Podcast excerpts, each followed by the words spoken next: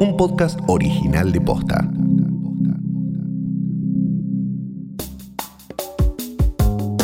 Con el regreso del deporte de contacto, también pueden aparecer lesiones y malestares producto del aislamiento y el sedentarismo. En el episodio de hoy te contamos todo lo que tenés que saber antes de volver a la cancha. Hoy es lunes 16 de noviembre, soy Martina Sotopose y esto pasó posta. Hace algunas semanas, más de la mitad del país pasó al distanciamiento social preventivo y obligatorio. Diez provincias todavía mantienen el aislamiento como consecuencia de la disparada de casos, pero a nivel nacional se observa una baja en la curva. La semana pasada se habilitaron los deportes de contacto al aire libre en centros deportivos públicos y privados. Ya se puede practicar actividades grupales de hasta 10 personas en lugares cerrados o más si son espacios al aire libre. Para hacerlo hay que respetar un protocolo que contempla reserva previa y disminución del contacto con otros, además de prohibir el uso de vestuarios compartidos. Pero volver al deporte después de ocho meses de aislamiento puede tener consecuencias poco deseadas como lesiones, tirones y dolores varios. Por eso, hoy te traemos una guía indispensable para volver a la actividad sin morir en el intento. Mi nombre es Norberto de Bach, soy médico deportólogo y cardiólogo y estoy trabajando actualmente en el Club Atlético Atlanta. Mi nombre es María Luciana Weinstock, soy psicóloga especializada en deporte. Hace 20 años que trabajo en el área deportiva con deportistas de alto rendimiento y deportistas amateur. Para empezar, nuestros especialistas nos cuentan cuál es el error más frecuente que observan a la hora de retomar la actividad deportiva quieren hacer todo junto. Entonces, alguien que corre 20 kilómetros o 10 kilómetros y lo viene corriendo habitualmente, porque hay muchos que corren 10, 12 para entrenarse o 15 kilómetros por semana, quieren hacer eso. Y eso no puede ser. Es decir, hay que empezar de a poco eh, y voy progresando así semana a semana. No querer hacer todo lo que uno hizo o lo que no hizo, mejor dicho, durante 7, 8 meses de confinamiento, de repente hacerlo, no sé, en la primera clase de gimnasia o en la primera vuelta que quieras correr. Creo que lo más importante para los deportistas, me estoy refiriendo a los deportistas amateur, los que hacemos deporte recreativamente, es empezar de a poco. Y te digo, para aquellos que quieran hacer una actividad como puede ser el tenis o puede ser el fútbol 5 o cualquier otro deporte que me puedan mencionar. Si no entrenaron nada, que empiecen alrededor de una vuelta a la plaza y tomando un poquito de ritmo, porque no te olvides que esos músculos que no trabajaron perdieron fuerza, en primer lugar, y perdieron tamaño, masa muscular. Entonces va a haber problemas. Ir con pasos de bebé, los baby, los famosos baby steps cuidarse obviamente de las lesiones, no forzar el cuerpo mucho más de la cuenta y empezar a ponerse objetivos que vayan de menos a más. Yo lo que recomiendo siempre es que se pongan un objetivo por semana. Entonces, lo más importante, tener en cuenta que nuestro cuerpo tiene encima varios meses de actividad física reducida o casi nula. Por eso es clave volver de a poco. Pero además, sobre todo para los mayores de 35 años, el chequeo médico es indispensable. Después de varios meses de confinamiento y de cuarentena, lo primero que yo creo que uno debe hacer como deportista responsable es hacerse un chequeo médico con un médico especializado en deporte para saber que todo está bien y tener un apto físico para la vuelta a la práctica. Hay muchas personas que van a hacer actividad física o ponerle fútbol 5 o a jugar algún otro deporte y no tienen entrenamiento diario, de por lo menos una horita de ir a correr. Y entonces, cuando tienen más de 35 años, la causa de muerte más frecuente en el deporte es la enfermedad coronaria. Por eso lo que se sugiere a aquel que quiere hacer esa actividad es hacerse un chequeo para que le hagan un electro y hay que hacer una prueba de esfuerzo. Yo creo que la actividad física es una actividad muy saludable para absolutamente todo.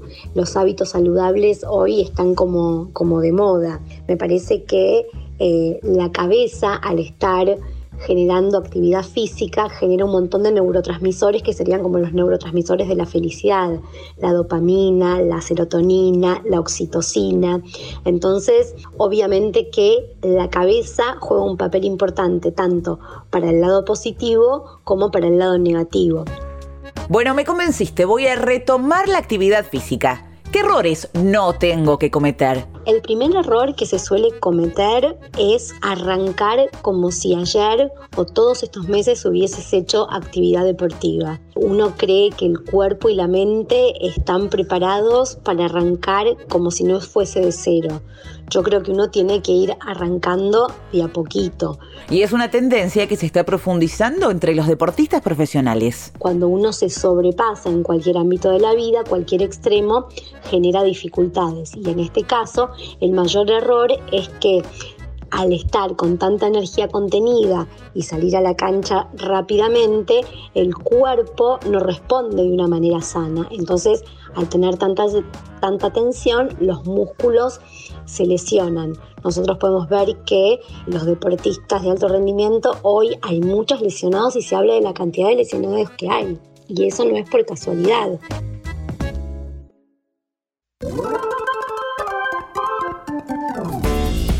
Llega el día tan esperado. Hoy tenemos partido de fútbol, tenis, básquet, pádel o deporte de preferencia. Analicemos paso por paso los cuidados a tener en cuenta.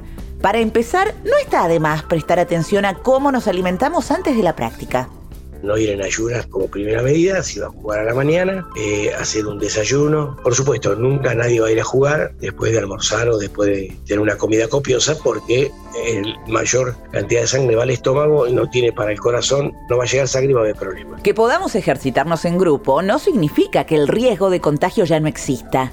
Por eso es muy importante seguir manteniendo los cuidados que tuvimos hasta ahora. Tratemos de que en un vehículo no vayan más de dos personas. Esto es lo ideal, serían dos personas con tapa boca y con los vidrios abiertos. Llegar al lugar ya cambiado, no tener que pasar por ningún vestuario. Con respecto al consumo de bebidas, es en forma individual. Cada uno tiene que llevar su botella y no se debe compartir, porque hay muchos pacientes asintomáticos de COVID y acá puede ser una de las formas de poder contagiarse. En un deporte de contacto es imposible mantener la distancia respecto de nuestros compañeros, pero lo que sí podemos hacer es elegir un lugar abierto para disminuir las probabilidades de contagio. Hay estudios que han demostrado que en un partido de 90 minutos hay unos 13 o 14 minutos que tiene contacto menos de un metro, metro y medio. Es imposible evitar eso. Y ustedes lo saben, las canchas, muchas están cubiertas y otras están al aire libre. Se recomienda al aire libre. Y si están cubiertas, que tengan techos muy altos y que tengan las paredes eh, bajas para que haya circulación. Eso es lo fundamental, la circulación del aire. Una vez en la canchita, fundamental entrar en calor antes de empezar.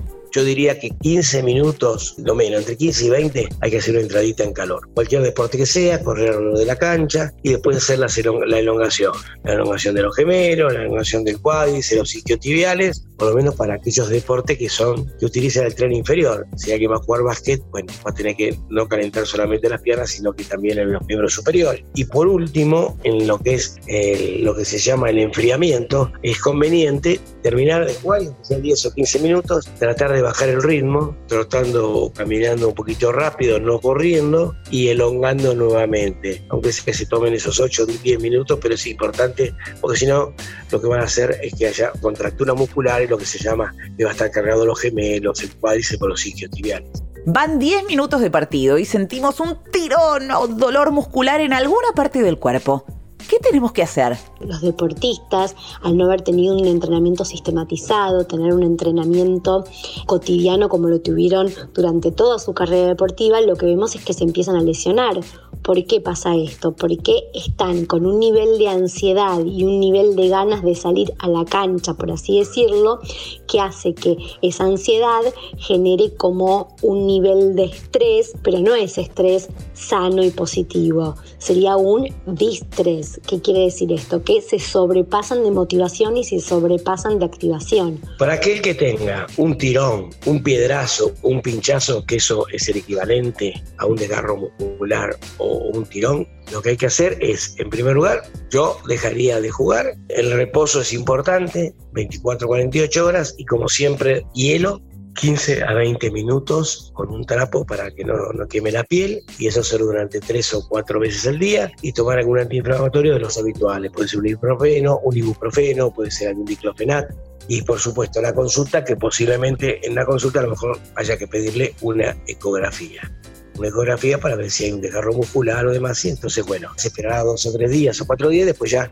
hay que volver a entrenar de forma paulatina, ir caminando, después trotando siempre en forma recta. Eso sería una de las medidas como, mínimo para hacer, ¿no?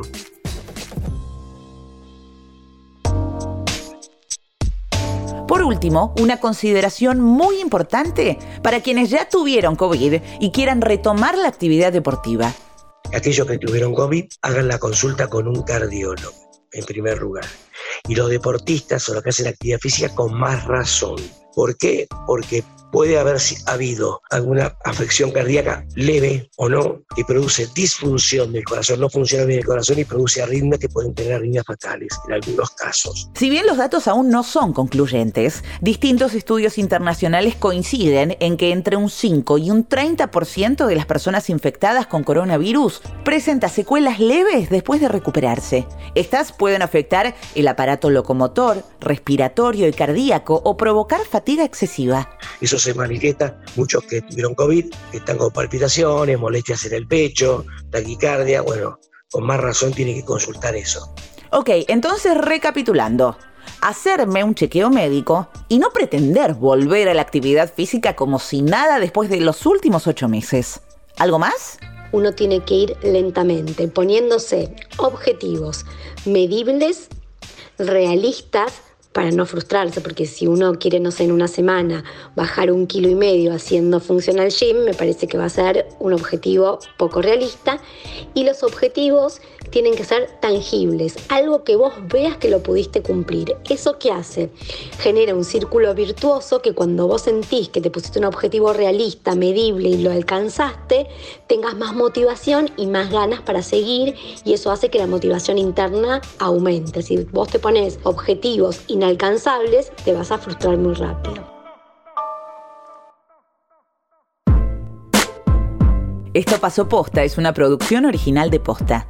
Escúchanos de lunes a viernes al final del día en Spotify, Apple Podcast, Google Podcast, Deezer y en todas las apps de podcast. Si te gustó este episodio, compartilo con alguien a quien creas que le puede interesar. Y si nos escuchás en Apple Podcast, te invitamos a que nos dejes una reseña. Nos suma muchísimo para que más gente nos descubra. Búscanos en Instagram y en Twitter. Somos arroba postafm. En la producción estuvieron Galia Moldavsky y Fede Ferreira. Nuestro editor es Leo Fernández. En la dirección general, Luciano Banchero y Diego del Agostino. Soy Martina Sotopose y esto pasó posta.